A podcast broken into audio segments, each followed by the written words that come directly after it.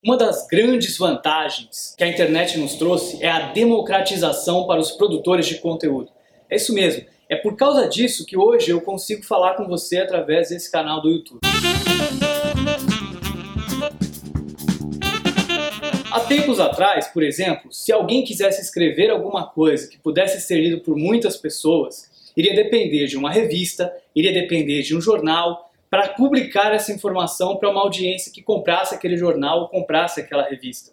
Foi então com a internet que surgiram os blogs. E muitas pessoas, inclusive jornalistas, puderam fomentar novas audiências sem precisar desses intermediários para chegar até as pessoas que quisessem ler, que quisessem receber as suas mensagens. O YouTube, de certa maneira, faz exatamente a mesma coisa para as pessoas que produzem vídeo. Então, você antigamente precisaria de uma produtora grande de filmes para distribuir os seus filmes, de lojas para vender os seus filmes, para estocar os seus filmes para poder distribuir isso. E agora o YouTube permite que praticamente qualquer pessoa que tenha um telefone celular com uma câmera possa produzir vídeos, colocar na internet, contar a sua história e fomentar uma audiência para transmitir a sua mensagem. Existem outros movimentos parecidos com esse acontecendo na internet que ainda não se disseminaram tanto quanto esses outros que eu comentei.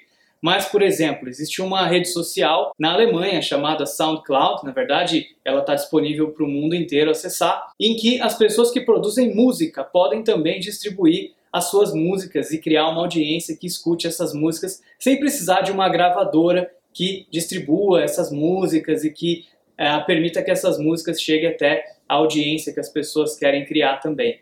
E você?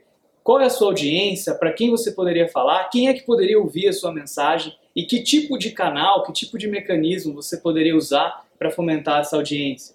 Que outros tipos de conteúdo ainda dependem de intermediários e sem esses intermediários você não consegue transmitir a sua informação? Deixe o seu comentário aqui e não esqueça de clicar no like caso você tenha gostado do vídeo.